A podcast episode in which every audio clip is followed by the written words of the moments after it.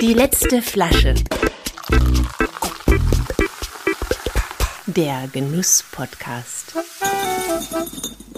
Von und mit Clemens Hoffmann. Hallo, schön, dass ihr wieder reinhört. Ich bin Journalist in Berlin und gutes Essen und gute Weine sind meine Leidenschaft. Als Gast in Restaurants und als selber Koch und Gastgeber zu Hause. In meinem Podcast treffe ich Menschen, die Genuss schaffen und erlebbar machen und dabei trinke ich mit ihnen die letzte Flasche. Eine, die bei meinem Gast noch im Keller herumgeistert oder im Weinregal verstaubt, fast vergessen, aber aus bestimmten Gründen doch verwahrt, weil sie vielleicht ein Geschenk war von einer lieben Person, die gute Flasche zum Abitur oder zur Hochzeit, ein Erbstück oder einfach die letzte Flasche von einem legendären Jahrgang. Hier in meinem Podcast bekommen diese letzten Flaschen ihren großen Auftritt. Mein heutiger Gast kommt aus Germering bei München. Es ist die fabelhafte Romana Echensperger Romana ist so etwas wie eine Extrembergsteigerin der Weinwelt. Nach zwölf Jahren als Sommeliere in verschiedenen Spitzenrestaurants hat sie 2015 die extrem schwierige Prüfung zum Master of Wein abgelegt. Das ist in etwa so, als würde man den Mount Everest ohne Sauerstoff und ohne Sherpas besteigen, im Winter und mit verbundenen Augen. Weltweit gibt es aktuell, ich habe gestern nochmal nachgeschaut, 415 Menschen, die diesen Titel tragen. Nur zehn Master of Wine gibt es in Deutschland, davon drei Frauen. Romana Echensberger ist eine davon. Heute schreibt sie für Zeitungen und auch Bücher. Sie ist Ausbilderin in Sachen Wein, moderiert Veranstaltungen und berät Kunden im In- und Ausland. Liebe Romana, herzlich willkommen. Wie schön, dass du da bist. Vielen Dank. Danke für die Einladung. Ich freue mich, hier in Berlin zu sein. Hab ich übertrieben mit der Prüfung oder wie schwierig war das?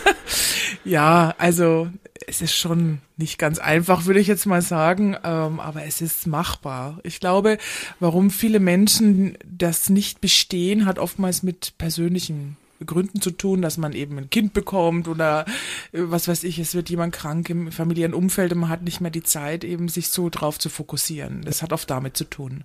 Also man muss ja. dranbleiben. Man muss dranbleiben und man muss äh, viel aushalten, man muss auch Rückschläge verarbeiten und so.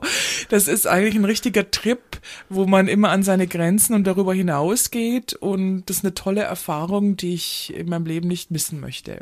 Ja, das ist jetzt doch schon sieben Jahre her, seitdem ja. du das geschafft hast. Mhm. Was würdest du sagen, was hat sich am meisten für dich verändert dadurch, durch diesen MW-Titel hinten am Namen mit dran. Absolut. Also es gibt mir irgendwie so ein Standing, auch, auch so ein Selbstvertrauen, muss ich sagen. Ähm, das tut mir auch unglaublich gut.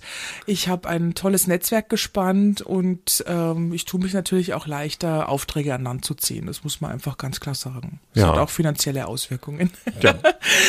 Man muss, äh, apropos finanziell, das ist ja auch nicht ganz äh, billig, so eine Prüfung ja. zu machen und auch die ganze Vorbereitung äh, und die Kursgebühren, ne, da kommt schon einiges zusammen. Ich glaube, Kursgebühren sind gar nicht mal so das Extreme ist, ist das Reisen, was sehr anstrengend und sehr teuer ist und natürlich auch, dass man zu Hause trainiert im Verkosten. Ähm, man muss sich wahnsinnig viel Wein kaufen und so weiter und ähm, ja, und dann eben das Reisen. Ich kann mich noch erinnern, da hat man ja auch nicht so viel Geld und dann in London diese schrecklichen Hotels mit Duschvorhang, die dann am Körper kleben, wenn man so nah dran kommt. Also, und da habe ich, also das war echt manchmal schon wirklich ziemlich gruselig. Also, da spart man dann am, äh, am Hotel, aber nicht am Wein, hoffentlich. Das stimmt, ja genau. Da braucht man dann auch ein Glas, damit man das aushält. ja, äh, die letzte Flasche heißt der Podcast äh, und da interessiert mich natürlich jetzt als erstes, was für eine letzte Flasche hast du denn heute dabei? Also ich habe was dabei aus Rumänien oh. und ähm, aus Dialomare. Das ist äh, ja gar nicht so weit weg vom Schwarzen Meer und gilt so als das Bordeaux Rumäniens. Warum habe ich die Flasche dabei? Ich bin so ein bisschen ein Underdog-Supporter und äh, habe so ein Herz und eine Schwäche auch für Leute, die es vielleicht nicht immer gleich so im Markt so einfach haben. Und im Zug habe ich für Rumänien einige Veranstaltungen moderiert und da kriegt man immer wahnsinnig viel Wein im Vorfeld geschickt. Also da kam irgendwie ein Fahrer aus Rumänien an. Normalerweise kommt ja irgendwie so DHL oder ja. DPD, aber die haben dem irgendwie nicht vertraut und dann kam irgendwie im November nachts irgendwie so ein Fahrer und dann, der hatte kein Deutsch, kein Englisch und ich dachte schon, oh Gott, was ist, der will uns überfallen oder was weiß ich. Und dann war das einfach nur der Fahrer, der uns da irgendwie 120 Flaschen oh gebracht Gott. hat. Also das war ein riesen, riesen Palette. Mein Mann muss schon immer lachen und die Nachbarn denken, oh Gott, was sind das für Säufe hier am Start. Und, ähm, und dann habe ich eben aus diesen Weinen, da waren teilweise immer zwei Flaschen pro Sorte und ähm, Und die solltest du alle probieren. habe ich auch alle probiert und dann, also es waren insgesamt, glaube ich, äh, 180 Flaschen, also 90 verschiedene Weine, immer zwei Flaschen. Und was macht man dann mit dem Rest? Also dann gibt man natürlich, ich verschenke dann immer total viel, aber der Wein hat mir einfach so gut gefallen, dachte ich, ach, den möchte ich doch nochmal trinken, aber dann ist es so, dann ist halt eine Flasche im Keller und verstaubt im Regal und dann vergisst man es und als du dann dich gemeldet hast, dachte ich, Mensch, ach, das wäre doch jetzt mal die Gelegenheit, einer dieser f- von Hand transportierten Flaschenteigen nach Berlin mitzubringen. Ja. Und wir, wir, ja, wir haben jetzt, äh, also man, wir sehen es ja nicht, ich muss ein bisschen beschreiben. Also da drüber steht Davino Davino, genau. und äh, der Flamboyant 2018 ist das. Man sieht drei Barrikfässer, die in Flammen stehen. In der Mitte auch noch irgendwie ein Kreuz, ja. Und das, das sieht so ein bisschen aus, wenn man es von, von Ferne sieht, könnten es auch so Teufelsöhrchen sein Ja, oder sowas. So Lucifer-artig. ähm, was hat's damit auf sich? Ja, du, das ist eine gute Frage. Also die Etiketten sind da alle so ein bisschen weird. Äh, hinten, also ich glaube, die sind definitiv auch christlich orientiert. Äh, Da oben auch noch so ein Kelch drauf. ja, so ein könnte ein Kelch, Abendmahlskelch sein. Davino, genau, göttlich so und dann mit dem Auge da. Ähm, Stimmt. Ich kann gar nicht so sagen, warum jetzt das äh, Flamboyant, es ist eben einer der Spitzenweine aus dem Weingut. Ich habe das Weingut auch besucht dort, es sind wirklich tolle Weinberge und so. Und es ist eine Cuvée, wo eben die Rebsorte Rumäniens drin ist, Fetiaschka Negra. Das ist die schwarze Mädchentraube, die hat ja, die wirklich Klingt ein bisschen unseriös. das klingt unseriös, aber es ist Black Maiden in Englisch. Ja, das klingt schon wieder Das ist jetzt handfester. irgendwie, muss immer alles Englisch sagen, dann Klar, ist es Black besser. Maiden. Und ähm, aber das ist eine tolle Rebsorte, die wieder neu entdeckt wird, die wahnsinnig, wenn man sie gut behandelt und äh, Ertrag begrenzt und so weiter, äh, wahnsinnig brombeerartig, saftig, vollmundig, so samtig und und ganz feine Weine bringt. Und das ist jetzt küvettiert mit Cabernet Sauvignon Merlot. Das gibt dann so einen weltläufigen Glanz auch noch in, hinein und dann es ist im Barrique ausgebaut und ich glaube deswegen sind da so drei Fässer, weil es drei Rebsorten sind und äh, zusammen ist das ein richtiges Feuerwerk. Ich glaube, wahrscheinlich ist das der Hintergrund. Das dichte ich jetzt da mal so rein. Ja, ist ja schon spät am Tag. Wir nehmen ja äh, je- schon um äh, kurz nach zehn auf. Äh, wir riechen trotzdem mal rein. Ne? Ja. Oh ja, da kommt aber wirklich sehr viel schwarze Frucht einem entgegengesprungen. Ja, Ja. so, ist ein richtiges auch so- Kraftpaket. Ich glaube, das hat 14,5 Alkohol, also so ein Maul voll Wein, wie man so schon sagt. ja, 14,9 steht da, oder? 14,9, okay. Boah. Ja, das ist genau das richtig schön leicht, was man morgen schon so probiert. also. Genau. Wir stoßen mal an. Herzlich willkommen nochmal.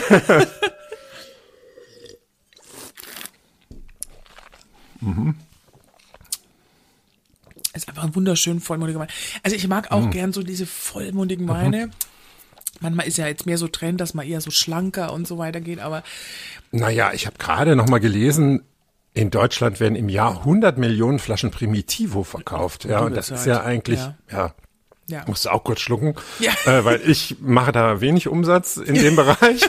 ähm, äh, ja, und das, das ist ja so ein, so ein, so ein Schmeichelwein und so, ne, schön, Ja. schön rund und mollig und so. Genau. Ähm, müsste, sowas müsste eigentlich Primitivo-Trinkern ja auch Absolut, schmecken, ja. Also auch, ist ja, ja. auch nichts, was große Kanten hat oder Ja, absolut. Und trotzdem hat es auch eine gewisse Komplexität und auch ähm, eine Feinheit und es ist für mich auch so, so und auch so ein Festtagswein. Also es ist halt so richtig Hand und Fuß der Wein und ähm, deswegen habe ich mir den auch aufgehoben. Da dachte ich mir, oh, der, der hat mich, der hat mir immer immer irgendwie gut gefallen. Also von dem Weingut auch.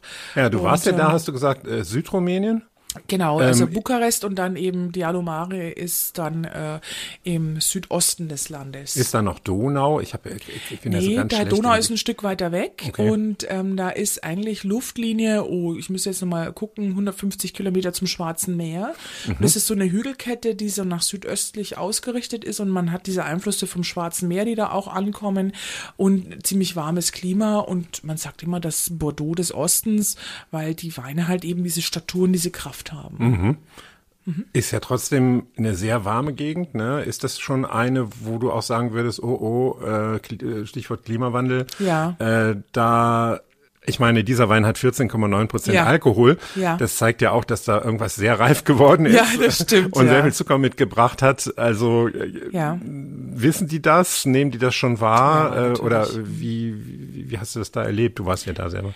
Ich glaube, dass das überall ein Thema ist, auf der ganzen Welt. Da gibt es keinen, der da das nicht mehr als großes Risiko anzieht. Also vielleicht auch irgendwie ein paar Blöde, aber die, ich meine, die ja immer irgendwie. Ja.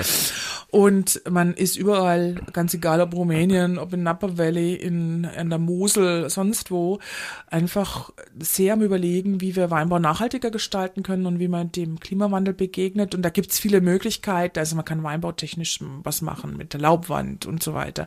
Äh, Bioanbau scheint auch einen großen positiven Einfluss zu haben, dass sich die Reben besser adaptieren können an die veränderten Bedingungen und, und so weiter und so fort. Und ja, also ich glaube, da, da wird sich viel tun. Auch Da das- muss ich ja auch viel tun, sonst tun. werden die wahrscheinlich irgendwann nicht mehr gekauft. Also, Ja. denn so harte äh, Alkoholwerte wollen Ja. die Leute dann außer vielleicht Wirkungstrinkern dann doch nicht haben. Absolut, ne? ja. Und es gibt halt dann die Möglichkeit, es zu manipulieren mit gewissen äh, technischen Methoden. Aber das ist immer, wenn man den Wein dann so, so irgendwie durch ey, welche Irgendwo durchdreht. dreht, durchdreht, dann verliert er natürlich auch seine Seele ein Stück weit. Und es ist dann eben ein Getränk dann nur noch und vielleicht nicht mehr so ein Kulturgut, das wir eigentlich immer suchen und im Kopf haben, wenn wir ein Glas Wein trinken. Du hast ja 2020 äh, das letzte Buch geschrieben, von dem ich weiß jedenfalls, Ja. äh, von der Freiheit, den richtigen Wein zu machen, über biodynamischen Weinbau. Ja. Wie ist dieses Thema Biodynamie zu dir gekommen? Ich wollte eigentlich im Master of Wine die Abschlussarbeit dazu schreiben und ich bin über Geisenheim und da war eben der Georg Meissner, der ein sehr großer Verfechter für biodynamischen Weinbau ist. Der hat damals auch Dr. Bürklin Wolf, ist ja ein sehr berühmtes Weingut Ja, in der Pfalz, äh, umgestellt, war dann lange Jahre bei Lageda, was ja ein, ein absoluter Leuchtturmbetrieb im Südtirol ist, Mhm. äh, wo auch ganz viele sich daran orientieren. Mein Namensvetter, ne? Clemens. Clemens, Lackeder. genau, der hat ist jetzt in Charge, Ja, ja. I know.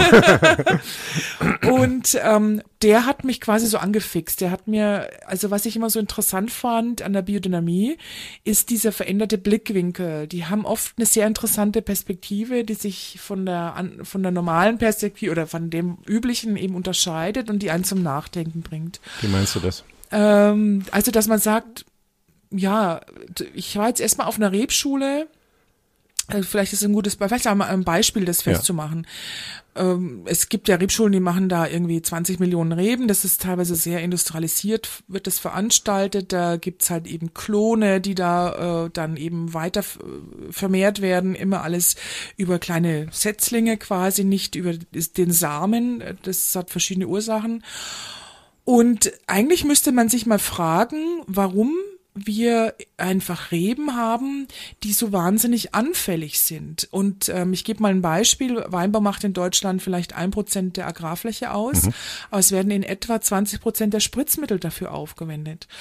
Und die Biodynamie fragt sich, wie kann eigentlich Gesundheit entstehen? Und da gibt's jetzt eben einen Christoph Hebinger heißt er in Egesheim im Elsass, der sagt, was müsste eigentlich mal in der Rebzüchtung verändert werden, dass die Pflanzen gesünder sind? Und da geht es einfach damit los, dass man sagt, ist diese Klonenselektion so eine schlaue Geschichte, ähm, weil man im Prinzip immer diese standortspezifische Mutation, die ein, eine Pflanze immer dann doch läuft, wenn die, sagen wir mal, 80 Jahre da im Weinberg steht, adaptiert sie sich ja an die Umgebung. Das kann ja manchmal sein, dass da irgendwie so eine Delle im Weinberg ist, wo es bisschen feuchter ist. Ja. Und manche Reben können dann damit besser umgehen. Und eigentlich müsste man dann diese äh, Pflanze nehmen und diese vermehren und nicht irgendwie was Anonymes von was der Geier woher holen und dann einfach da reinpflanzen. Ja.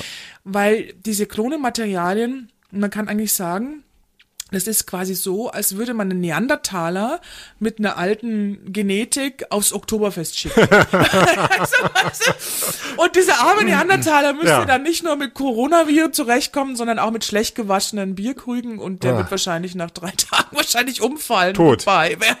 wahrscheinlich irgendwie noch wieder am Tropf hängen. Ja. Und das ist so ein Ansatz, wo ich sage, da kommt die Biodynamie ähm, bringt es der Leute auch dazu. Es gibt auch andere Ansätze. Ich will jetzt nicht nur sagen, dass nur biodynamisch toll ist. Es gibt viele Ansätze. Aber das ist das, was man aus der Biodynamie auch schon, dieser veränderte Blickwinkel und dass Leute in der landwirtschaftlichen Praxis auf andere Ideen kommen. Und es ist auch wichtig, dass man es nicht dogmatisch sieht. Die Biodynamie wird ja oft sehr, sehr hart angegriffen. Manchmal auch, wo ich mir denke, meine Güte, also jetzt Ja, oft mal halblang. Ja. Also wenn dann immer sagt, ja, und dann gab's ja irgendwie diese komische Sendung da, äh, Terra X oder von dieser Mai Think oder sowas, diese Wissenschaftssendung, wo immer von Kackhörnchen die Rede ist und so ganz billig äh, das durch den Dreck gezogen wird. Und da frage ich mich dann schon immer, ähm, der Planet sieht so scheiße aus, wie er ist, weil Landwirtschaft einfach auch einen großen Anteil daran hat, dass es eben nicht so toll läuft hier in Sachen Ja. Umwelt. Und die 0,0005 Prozent biodynamischen Winzer, die in Kuhhorn vergraben, haben da bestimmt keinen Anteil dran. Also da fehlt mir oft mal auch der differenzierte Blick. Was meinst du denn, warum das denn so Leute so trotzdem so aufbringt? Ja, also äh, ich hätte das jetzt Kuhhörner vergraben, habe ich mir tatsächlich auch Mhm. Ja. noch so aufgeschrieben. Ja. ja, es wird auch viel über dieses Mondphasen beachten, werden dann Witze Genau. gemacht, ja. Wobei man jeder ja eigentlich weiß, der Körper besteht so, so und so viel aus Wasser. Mhm. Wenn Vollmond ist, äh, kommen die Säfte irgendwie auch im Menschen in Be Ja. Bewegung und ich schlafe schlechter. Die. Mhm. meisten oder viele haben jeweils Probleme damit. Ich finde das total logisch, dass das auch in den Pflanzen was macht. Warum sollte nur der Mensch irgendwie, äh, der aus Wasser besteht, darauf reagieren? Mhm. Äh, genau dieses Thema, es werden Kräutertees gebraut, um Mhm. irgendwie die Pflanzen zu behandeln. Das wird alles so verniedlicht und so äh, ins Lächerliche gezogen. Warum meinst du, ist es so? Rührt das irgendwo an, also Ja, ich glaube an be Gewissheiten. bedroht das eine, Ich glaube, es- bedroht das eine Comfortzone, in der man sich so genau, mit eingerichtet hat? Sicherheit, ja. Also eigentlich, wenn man jetzt mal Agrarwissenschaften beleuchtet, da muss man schon auch kritisieren, dass sie eigentlich ein Teil, äh, also das, dass die, die Hegemonialwissenschaft, die sich dort durchgesetzt hat, ist die Agrarchemie.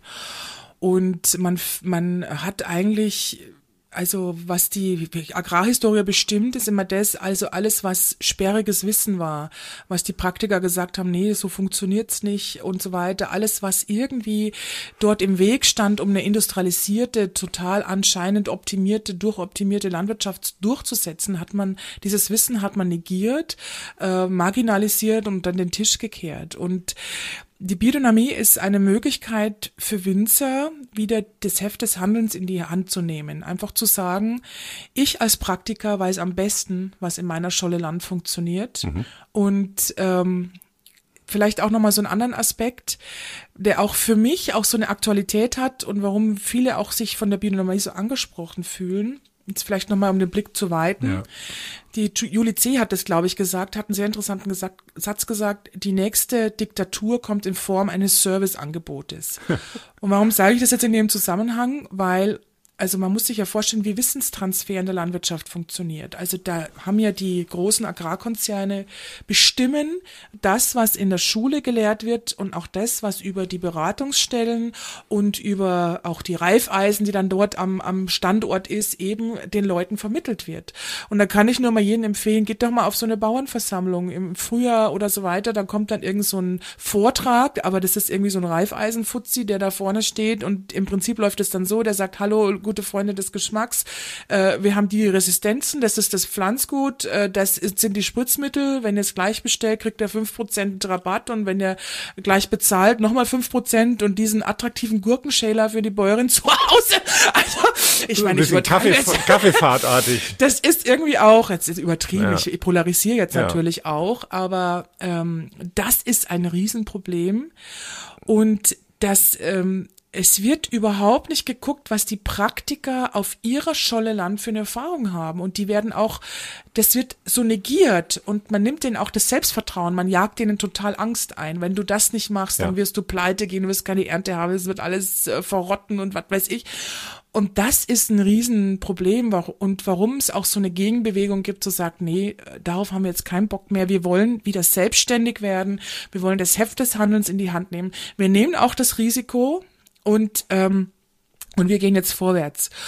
Und wichtig ist, glaube ich, auch, ich bin mir fast sicher oder ich, ich hoffe es, oder es ist ein Wunsch von mir, dass in 50 Jahren eigentlich gar nicht mehr gesprochen wird über Bio, Biodynamie und konventionell, sondern nur noch, was gute und schlechte Landwirtschaft ist. Mhm. Und ich glaube, im Zuge der Klimaerwärmung, Landwirtschaft ist ein Riesenschlüssel, wie wir das Problem der Klimaerwärmung in den Griff bekommen. Und dafür bräuchten wir viel mehr neutrale Wissenschaft. Also ich, ich bin ja dafür, dass man auf die Wissenschaft hört. Mhm. Aber wenn das alles irgendwie drittmittelfinanziert ist, dann kann man auf die Agrarwissenschaft zumindest ein Stück weit pfeifen, weil das ist echt lächerlich. Ist ja auch nicht transparent ja. leider, ne? Das ja. muss man auch sagen, ne? Also ja. wer da sponsert diese Studien, das da muss man dann schon sehr genau irgendwie in den Studien kramen, äh, macht ja wahrscheinlich keiner. Ja, absolut. Und auch, auch, dass man gewisse Dinge finanziert. Also, dass man zum Beispiel gibt's jetzt in Geisenheim den Feldversuch, wo Bio, Biodynamie und äh, kon konventionell äh, verglichen wird, schon seit äh, über zehn oder sogar schon 15 Jahren. Ja. Und ähm, die machen jetzt Bodenanalysen und das ist ja eigentlich das, was man, wo man ran will. Ich meine, man will ja an das Bodenleben ran, wenn man das macht. Das ist ja das Entscheidende, wo ja. man auch noch gar nicht viel weiß drüber, mal mhm. ganz, wie das Mikrobiom funktioniert und so weiter. Und die können das jetzt machen, weil sie mit einer Universität aus Kopenhagen zusammenarbeiten, die so ein DNA-Sequenziergerät hat, was ziemlich teuer ist. Aber da frage ich mich, diese hochgelobte Universität, warum haben die nicht so ein Gerät? Geisenheim meinst ja. du? Mhm. Warum gibt's jetzt da nicht so ein Gerät? Ja. Also, wenn das doch das Entscheidende ist, was man wissen will, wo man auch dann eine fachliche Praxis davon ableiten könnte, ja. wie muss dann das Bodenleben sein? Weil, was sagt uns das jetzt, wenn bestimmte Stoffe drin sind und andere nicht, wenn bestimmte Bakterien, man weiß einfach total viel noch nicht. Und das ist mein großer Kritikpunkt an der konventionellen, dass man sagt, äh, was ich nicht weiß, macht nicht nicht heiß und was ich nicht weiß, gibt's nicht und deswegen kann ich da einfach beliebig, also auch wenn man die Mechanisierung betrachtet, man pflügt da 30 Zentimeter durch den Boden und hat überhaupt keine Ahnung, was man damit anrichtet. Also, und das fehlt mir oft in der Diskussion, dass man diese Dinge ähm, hinterfragt und einfach die interessante Frage ist für mich nicht, was es mit den Kuhhörnern auf sich hat, sondern was Winzer, die an den besten Universitäten studiert haben, an vermeintlich esoterischen und 100 Jahre alten Ideen finden. Und das, finde ich, hätte so eine Wissenschaftssendung eigentlich mal aufdecken müssen. Warum? Weil die Leute, die das machen, sind ja nicht bescheuert oder wissenschaftsfeindlich, sondern was finden die an diesen Ideen? Und da fehlt mir ein, also ein neutraler Blick drauf. Und dein, der Titel, also was hat äh, Biodynamie mit Freiheit zu tun, sich genau davon frei zu machen eigentlich? Absolut. Es geht um Freiheit im Denken, also Freiheit in Verantwortung. Ich glaube, das ist das Entscheidende.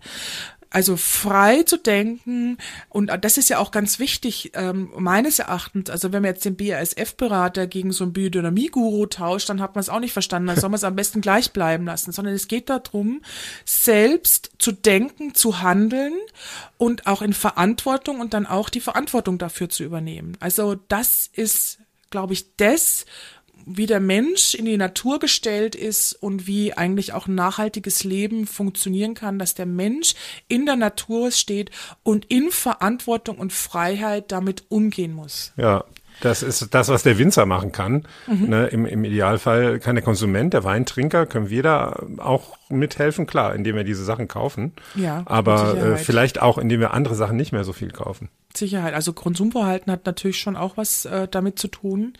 Ist natürlich ein sehr komplexes Thema. Ich ja. glaube auch, dass äh, die politischen Rahmenbedingungen ähm, verändert werden müssen, weil ich möchte, es ist einfach komplexes Thema. Man kann jetzt nicht sagen, ey Leute, die zum Discounter gehen, wie scheiße ist das denn? Aber wir haben hier zehn Prozent Inflation, die, die Wohnungspreise, ich meine, wir sitzen hier jetzt in Berlin, da brauche ich ja niemanden, ich komme aus München, ich brauch, ja. da braucht man, glaube ich, gar nicht mehr weitersprechen. Ja. Und man sieht ja auch schon, dass die Leute jetzt ähm, wieder günstiger Wein kaufen. Ne? Also dass sie mit der Krise, die, also das ist ja irgendwo auch was Rationales, was die Leute machen. Die hören den ganzen ja. Tag, dass sie sparen müssen, dass alles ja. immer teurer wird. Wein trinken ist ein Luxus, ist ja. ein Genussprodukt, das ich nicht unbedingt brauche. Mhm. Äh, und jetzt fährt man da, äh, geht man natürlich preislich erstmal runter. runter ne? genau. Das ist irgendwo rational irgendwie auch verständlich. Ja, und da muss man eben umgehen. Und die Frage ist, die, wie die Kosten der Erzeugung, die die echten Kosten. Ja. Äh, die werden ja, es wird ja dieser Ökoaspekt oder was, äh, was am Boden kaputt geht und so weiter, wird ja gar nicht in der Kalkulation berücksichtigt. Und das ist ein großer Fehler im, im betriebswirtschaftlichen System meines Erachtens, dass wir verändern müssten. Und äh, ja, es ist ein langwieriger Prozess. Äh, wir sind halt jetzt, sagen wir mal, sehr lange in eine Richtung marschiert und man wird jetzt auch nicht von einem Tag auf den anderen. Und ich bin auch ganz dagegen, dass man so schwarz-weiß äh, Fronten aufbaut. Es ist wahnsinnig komplex und auch gerade, wir reden über Wein, aber wenn man jetzt mal einen Blick auf die Landwirtschaft äh, wirft, ich meine, Teil meiner Familie kommt aus der Landwirtschaft die machen zum Beispiel Bioanbau, aber dann sitzen die halt in so einer Community am Dorf, wo der Junge, jetzt der Sohn mit 22 Bio macht und kann sich halt jeden, am jeden Stammtisch anhören, wie bescheuert der eigentlich ist. Ich meine, das muss man auch erstmal mit 22 erstmal aushalten, dann in so einer Community ja. zu hocken und sagen, nee, ich mache jetzt diesen Weg hier. Und das, das, da muss man, finde ich, Verständnis haben und ähm, also es ist ein Generationenthema. Es hat viel mit äh, Traditionen zu tun, auch Landwirtschaft. Und da muss man, finde ich, ein Gespür haben und nicht immer so schwarz-weiß darüber bügeln. Ja, wie, ja. wie könnte man es denn aus der Nerd-Ecke auch, sage ich mal, in der Weinwelt rausbringen. Also im Moment sind natürlich Biodynamieweine in bestimmten, äh, in einer bestimmten Art von Gastronomie total mhm. angesagt, ja? ja. Also da gibt's jetzt quasi zum zum guten Ton, dass man das eingeschenkt bekommt, aber in vielen anderen Bereichen ja nicht. Also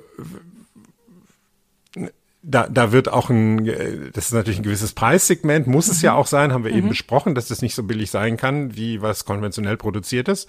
Ähm, aber gibt es vielleicht noch andere Stellschrauben, an denen die, äh, die, die in der Weinwelt mhm. unterwegs sind, was ändern könnten?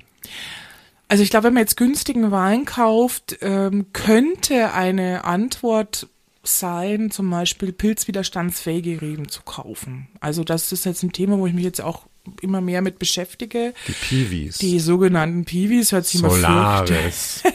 da gibt's aber auch schon bessere Sorten, weil die ersten Sorten, also vielleicht ja. auch für unsere Hörer das ja. mal erklärt, also diese Pilzkrankheiten, mit denen wir zu kämpfen haben und ja. warum wir so viel Spritzmittel da brauchen, die kommen aus Amerika, die sind da eingeschleppt worden.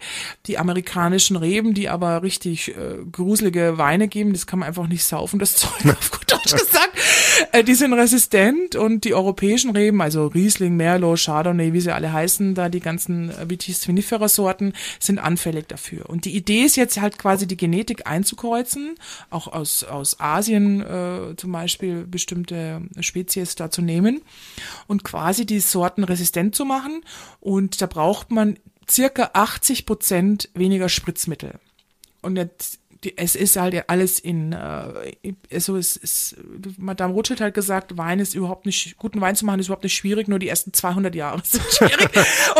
ja. Also ich glaube, Piwis jetzt in der Form, meine ich, gibt's aus den ja. 50ern, also da ja. müssen wir so, man muss natürlich gucken, wo wächst welche Sorte am besten, ist die Sorte, okay, die können wir jetzt vergessen, die können wir jetzt wieder rausreißen, also das ist man halt muss damit experimentieren einfach, genau. ne, und muss die einfach mal pflanzen und dann auch mal kommen lassen, ja. äh, mal einen Wein draus machen, probieren. Ja, wie mache ich Wein? Kann ich den ins Fass legen? Ja. Soll ich den eher im Weiß Stahltank? Man Weiß man alles nicht. Sorten. Genau, muss man alles ausprobieren. Ja.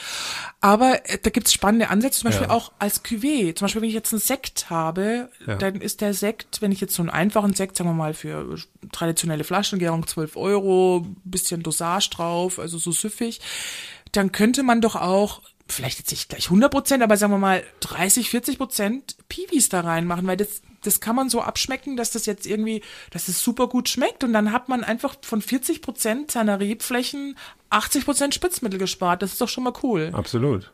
Und auch der Winzer hat es dann einfach, weil das weniger Arbeitsaufwand, mal weniger Traktor, weniger Dieselfahrten äh, und dann kann man das ja herunterkalkulieren. Also ich glaube, gerade für so Einstiegsweine, wo man sagt, okay, Mensch, jetzt irgendwo sowas hier easy going zur Pizza oder sonst was, da gibt's Rebsorten, die total überzeugend sind. Und dann muss man halt gucken, wie, wie hoch die kommen, ob es dann irgendwann auch mal in der Spitzenlage eine Piwi-Sorte gibt das muss man einfach abwarten, wie sich das entwickelt. Aber das wäre für mich so ein Ansatz, wo ich sage, Mensch, das könnte doch spannend sein. Piwi ist ja, also pilzwiderständige Sorten sind ja mhm. deshalb äh, notwendig, weil es immer vom Klima her immer Pilz ja. produzierenderes Wetter gibt. Ja, das habe ich jetzt sehr ja. doof ausgedruckt. Vielleicht kannst ja. du es nochmal sagen, dass sich einfach die Sommer so verändern, dass man halt mhm. viel Feuchte hat und dabei Wärme, also so ein mhm. idealer Nährboden eigentlich für Pilze entstanden ist, wo es vielleicht früher gar nicht so. Äh, ja, und die Pilze werden auch aggressiver. Also es gibt auch Resistenten und so. Das meinte ich ja mit Neandertaler aufs Oktoberfest, weil das, das natürlich schon auch, dass das immer krasser Durch Spritzen wird. werden die dann resistent oder wie? Ja, mit Sicherheit. Ja. Da gibt es einfach immer mehr Resistenzen, die sich da auch entwickeln bei dem Thema Piwi, also ich habe mich damit auch schon ein bisschen beschäftigt, habe da auch schon mal in meinem Supper Club äh, mhm. einen Abend zu gemacht und äh, die Leute waren eigentlich alle positiv Ja. dazu. Also was man da probieren konnte, schmeckte halt anders, äh, aber nicht schlechter als Ja. das, was man schon kannte. Und ähm, zweiter Aspekt, der Wein in der Zeit. Also was da jetzt entsteht, ist ja vielleicht gar nicht mehr für uns. Ja. Ja, das ist jetzt so ein bisschen fast eine philosophische, ja, ja, genau. fast eine philosophische Geschichte, aber vielleicht werden wir das gar nicht mehr erleben, Mhm. dass Pinot Noir in bestimmten Gegenden in Deutschland gar nicht mehr wächst Mhm. und nur noch hitzeresistentere, Mhm. pilzwiderständigere neue Sorten plötzlich der Sortenspiegel in Deutschland sind. Mhm. Aber wahrscheinlich hat es das ja immer gegeben, dass sich das äh, angepasst hat, Mhm. und verändert hat. Und da sind wir einfach in die Zeit gestellt und Mhm. wissen halt, okay, ähm, vielleicht habe ich noch was, habe ich noch ein paar letzte Flaschen von Mhm. irgendwas, ähm, was ich gerne trinke und dann wird aber, werden meine Kinder schon was anderes trinken und die Mhm. Enkel erst recht. Ja, mit Sicherheit. Also ich glaube, es wird noch eine Zeit lang dauern, Ja. bis auch Riesling und so nicht mehr hier wächst. Also da, da, man kann auch wirklich viel Weinbau kellertechnisch machen. Also äh, da bin ich auch zuversichtlich. Aber einfach den Blick weiten und sagen, für einen einfachen Konsumwein muss ich dann wirklich jetzt hier da so die Umwelt belasten oder kann es da nicht eine Lösung sein, einen Piwi zu verwenden? Ja. Zum Beispiel. Ja, ja. was- Und dann eben, wenn ich dann einen handwerklichen Wein mache, wo ich dann eh auch mehr Handarbeit machen kann, wo ich das Laubwand freistellen kann, wo ich dann einfach so auch arbeite, um einfach den Pilzdruck zu, zu reduzieren oder ich habe eine tolle Lage, wo einfach Pilzdruck nicht so das Thema ist und da kann man dann eben anders, also dass man einfach anders dran geht. Also bislang war das ja immer so. Ich glaube, wenn man auch nochmal aus einer Metaperspektive auf die Industrialisierung der Landwirtschaft guckt, ist die entstanden in einer Zeit von billigen Energie, also fossiler Energie. Es war immer einfacher, mehr Ressourcen als Gedanken zu verschwenden. Und ich glaube, es muss jetzt umgekehrt werden. Ist auf jeden Fall definitiv Ja. vorbei, die Zeit der Die billigen Zeit ist Energie. vorbei, Das ja. haben wir jetzt äh, gelernt. Und da muss man gucken. Also ich glaube, und wie gesagt, nicht schwarz-weiß, nicht dogmatisch. Also ich kriege auch immer einen Vogel, wenn also ich so einen biodynamischen Weinkatalog aufschlage und dann ist immer vorne so ein Bild mit einem ackerten Pferd. Dann denke ich mir, alter Schwede. Also das ist ja echt. Also ich freue mich natürlich, wenn Leute jetzt mit dem Pferd ackern. Ich weiß, Olivier Umbrecht im Elsass, der hat eine Weinbergslage, die ist schon, was weiß ich, wie viele hundert Jahre alt und ganz toll. Und das sind 10.000 Stock per Hektar. Der kann man nicht mehr mit dem Traktor fahren, weil es so eng ist. Das ist alles okay. Da kostet dann auch die Flasche 60 Euro von mir raus. Aber das kann nicht die Antwort äh, auf, auf die Frage sein. Und ähm, ich finde, dass man kein Mensch will die moderne Agrartechnik äh, sich wegdenken. Also wir können, wir haben einfach auch nicht mehr die Leute. Wer, wer soll denn da jetzt hier pflügen und wer soll jetzt da noch mit der Die Pferde Hacke, füttern. da die Pferde füttern und mit der Hacke da durch den Weinberg gehen? Also wenn, das ist, äh, das ist einfach nicht realistisch. Die, die, die Frage ist, wie können wir Technik sinnvoll nutzen, souverän? Also und da kann es toll sein, mit Drohnen zu arbeiten oder mit Robotern, mit Mährobotern, die da einfach die Unterstockpflege machen. Und das meine ich, also Biodynamie heißt meines Erachtens nicht, ach, wir wollen jetzt mit dem Faustkeil hinter Mammut herrennen, sondern wir wollen souverän Technik begreifen und dann souverän einsetzen und dann nicht irgendwie, dass man einmal da als Winzer überfahren wird und dann machen es alle und dann mache ich es auch, sondern dass das eine souveräne Entscheidung ist. Wenn man jetzt ähm, damit mal anfangen will mit biodynamischen Weinen, ähm, viele wissen vielleicht gar nicht, wo sie die kriegen können oder Mhm. finden würden. Ähm, was würdest du da raten? Wo geht man da am besten hin? Also ich bin ja mein Freund vom Fachhandel, also ein guter Fachhandel, also Leute, die da irgendwie nur eine Palette hinstellen und die Parkerpunkte dran klatschen, äh, da tut's mir dann auch leid. Also da ist mir das auch egal, wenn die dann irgendwann pleite gehen, weil da muss man sich schon ein bisschen mehr Mühe machen. Also richtig Fachhandel, der auch eine Beratungstätigkeit übernimmt und einem auch was erklären kann. Also das finde ich eine gute Möglichkeit. Und dann gibt's ja auch oft mal diese Hausmessen, wo man dann Winzer kennenlernen kann, wo man mit jemandem ins Gespräch kommt. Und das ist eine tolle Art, äh, Weine zu entdecken, finde ich. Und natürlich kann man auch, wenn man jetzt mal schnell in Bioladen, da kann man eben auf die gängigen ähm, Labels gucken, was zertifiziert ist. Das ist ja Demeter ist ja das Zertifizierungsorgan. Ähm, es gibt Respekt Biodünn, das sind dann Winzer, ähm, die sich selbst zusammengeschlossen haben, auch sehr überzeugend arbeiten, biodynamisch. Das sind dann eben aus, aus Österreich, aus äh, Deutschland und äh, Südtirol Winzer oder eine Gemeinschaft, die in Frankreich sehr aktiv ist, ist Biodivin. Da kann man auch ganz, also schaut man einfach auf die Webseite, welcher Winzer ist da oder man schaut auf die Labels und dann kann man sich einfach durchprobieren. Ja, probieren ist schon wichtig auch, ne, weil Ja. es schon am Anfang erstmal anders schmeckt auch unter Ich- Umständen. Ich glaube, also da kann man auch wieder gucken, also es geht vor allem um handwerklich gemachte Weine und Bio-Wein ist ja auch im Keller, dass bestimmte Zusätze, Enzyme und so weiter nicht äh, und Behandlungsmethoden von Wein einfach nicht erlaubt sind im Bio-Wein, auch wie im biodynamischen Wein. Und äh, gibt dann Ver- Bio-Verbände und auch biodynamische Verbände, wo noch enger gefasst ist als jetzt das normale EU-Biosiegel. Und da ist jetzt auch mal interessant, wieder aus einer großen Perspektive auf das Thema zu gucken, Zusätze, Behandlungsmethoden. Die Zusätze, und ich nehme ausgesprochen das Schwefel aus. Die meisten dieser Zusätze braucht man nur dann, wenn im Weinberg irgendwas schiefgelaufen ist. Also wenn es einfach, wenn ich nicht sorgfältig gearbeitet habe, Maschinen lese, ich konnte den Sch äh, Schrott nicht vorher rausschreien, dann habe ich halt die Schimmelzeug da drin oder was auch immer.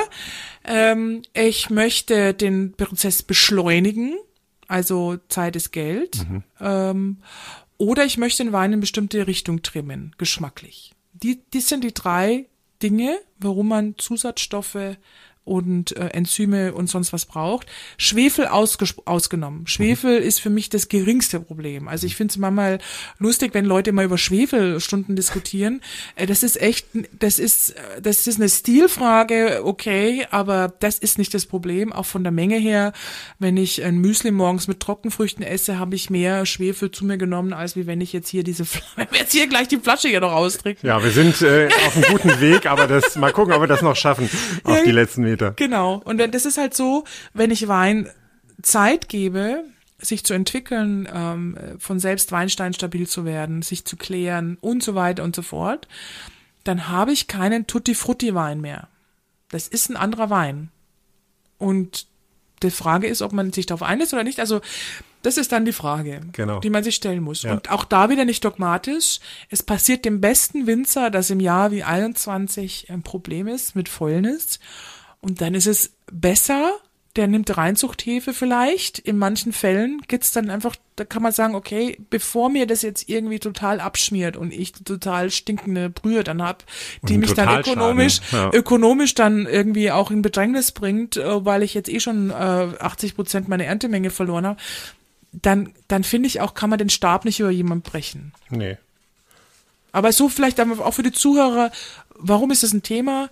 Also das heißt, wenn ich jetzt so ein Massenerzeugnis habe, Maschinen lese und da ist noch irgendwie Fäulnisbefall, dann brauche da, ich kann alles im Keller wieder trimmen Das- mit den Zusätzen. Das musst du vielleicht nochmal erklären, weil man Ja. da nicht ständig so mit äh, befasst ist. Also Schwefeln ist klar, Stabilisierung. Mhm. Aber was können denn Enzyme zum Beispiel? Was kann man denn mit Enzymen trimmen am Wein? Am Dass man zum Beispiel bestimmte Gerbstoffe herausnimmt. Ja. Damit der runder wird damit und molliger genau oder und ja absolut ja absolut Nicht oder, so grün schmeckt. oder Pektolyse dass man zum Beispiel mehr auspressen kann aus einem aus einer Maische also dass man Boah. also quasi die Zellen aufbricht und mehr auspressen kann zum Beispiel eine höhere Auspressquote hat zum Beispiel Da wird vorher die, werden die ganzen Trauben mit irgendwas besprüht oder wie? genau Oder das kann man zusetzen einen Stoff den man zusetzen kann und dann der löst die Traube auf. ja ein Stück weit also man kommt auch an wie lange man das dann stehen lässt und dann kann man einfach mehr aus auspressen auch ja oder dann wenn so Schleimstoffe mit ähm, äh, entstehen durch Bot also Botrytisbefall ähm, kann es auch dann sein dass man das verwendet um dann ja gewisse Vorteile dann zu haben oder man nimmt halt Kohleschönung, wenn es jetzt irgendwie Schimmel gegeben hat, der nimmt halt diese wirklich fiesen Aromen heraus und macht den Wein ganz klar. Also wenn ich so einen Wein habe, der papierweiß ist, gibt's ja oft so einfache Pinot Grigios oder so. Die sind ja, wenn man die anschaut, die Farbe, dann weiß ich nicht, ist es jetzt Wasser oder Ja. ist es jetzt Wein? Das ist halt mit Kohleschönung. Also wenn man jetzt ein Problem hat, da ist Farbe rein, es ist halt, man hat's mit Maschine gelesen, es ist vielleicht auch nicht so sauber gewesen, das Zeug, dann macht man eine Kohleschönung. Aber man kann alles im Keller hinbiegen. Ja, jetzt Fast hast, alles. jetzt hast du so ein bisschen die, die, die Pandora-Box geöffnet und den, den, Ja. den Genuss-Podcast so ein bisschen gesprengt. Nö, hast du gar nicht. Wir haben einfach mal Tacheles geredet, Ja. äh, so wie es Ja. ist, ja. Und äh, ja, da möchte ich dir bedanken. Das war doch, war doch toll. Das war jetzt ein kleiner Ritt über den Bodensee. Ja. Aber ähm, ja, so sollte es ja auch sein. Vielen Dank dafür. Mhm. Gerne, sehr Für die gerne. Einblicke. Vielen Dank, dass du da warst, dass du heute mein Gast warst. Das Gerne. war ein wunderbares Gespräch, hat mir auch zu denken gegeben nochmal. Ich erinnere nochmal, wir haben zusammen eine letzte Flasche, nicht ganz ausgetrunken, von Davino, den Flamboyant 2018, ein Wein aus Südrumänien, in dem die schwarze Mädchentraube verarbeitet ist, die Maiden. Fetaschka Negra. Negra. Ja. Und außerdem auch ein bisschen Cabernet und Merlot drin ist fürs internationalere Geschmacksbild. Wir probieren noch mal kurz rein. Hat jetzt mit ein bisschen Luft auch noch mal schön aufgemacht. Ne? Auf jeden Fall. Ich lasse dir die Flasche da und dann kannst du den Rest heute Abend noch trinken. Und dann bin ich mal gespannt, was du sagst dazu. Das mache ich. Wenn es euch gefallen hat, dann erzählt es gerne weiter, folgt gerne dem Podcast, lasst Kommentare da und liked. Mich interessiert noch, wovon habt ihr noch eine letzte Flasche? Kommentiert das mal unter dem Hashtag die letzte Flasche. Das war's für heute. Bis zum nächsten Mal in zwei Wochen. Vielen Dank fürs Zuhören. Goodbye. Ciao.